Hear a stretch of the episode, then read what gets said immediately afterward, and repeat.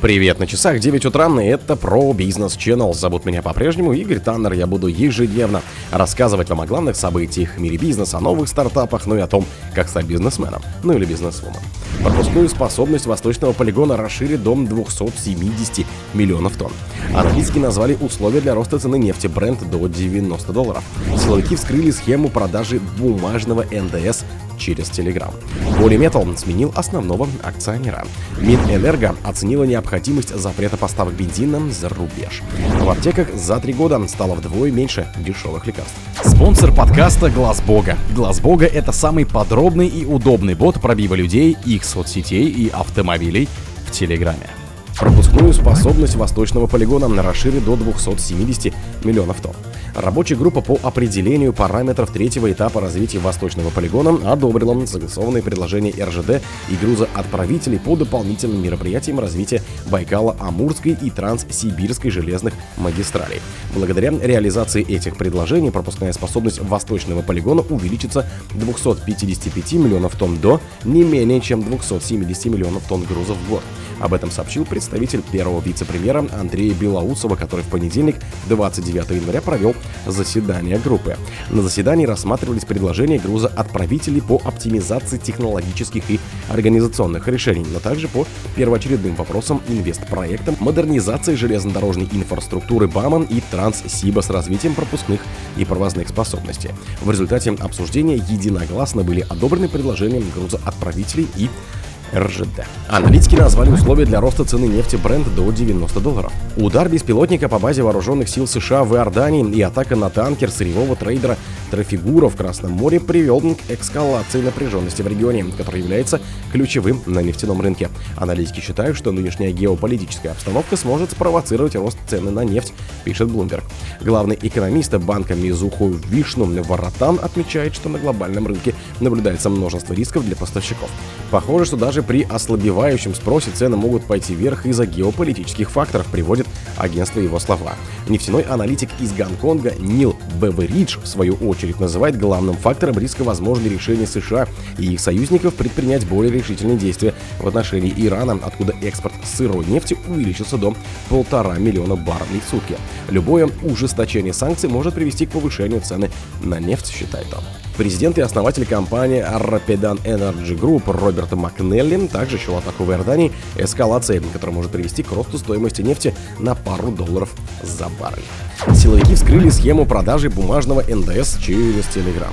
Площадка по продаже фирм однодневок и эффективному начислению НДС работала в Центральном федеральном округе, в частности в Москве и Московской области, рассказал один источник, близкий к правоохранительным органам и подтвердил другой, близкий к налоговой службе. ФНС это также подтвердили, сообщив, что установлены все участники схемы, непосредственные исполнители, которые обеспечивали техподдержку и их клиенты. В ближайшее время налоговики передадут все материалы для возбуждения уголовных дел, заявили ФНС. В частности, услугами площадки пользовались компании, в том числе получавшие бюджетное финансирование и исполнявшие государственные контракты. Ущерб от работы площадки составил 9 миллиардов рублей, рассказал один из источников. Незаконные услуги распространялись посредством телеграм-ботов и рассылок клиентам, ранее обратившимся за покупкой фирм однодневок. Описал он принцип работы организаторов схемы. Полиметалл сменил основного акционера. Оманский государственный фонд MDI через дочернюю компанию выкупил все акции производителя драгоценных металлов Polymetal International у дочерней компании IST, которая прежде была основным акционером группы. Об этом сообщила пресс-служба Polymetal International. Мы рады, что MDI LLC подтвердил свою полную поддержку стратегии полиметалла, которая включает в себя снижение рисков для бизнеса путем продажи российских активов и дальнейшее развитие производства в Казахстане и Центрально-Азиатском регионе в целом, сказал глава Polymetal International Виталий Несис.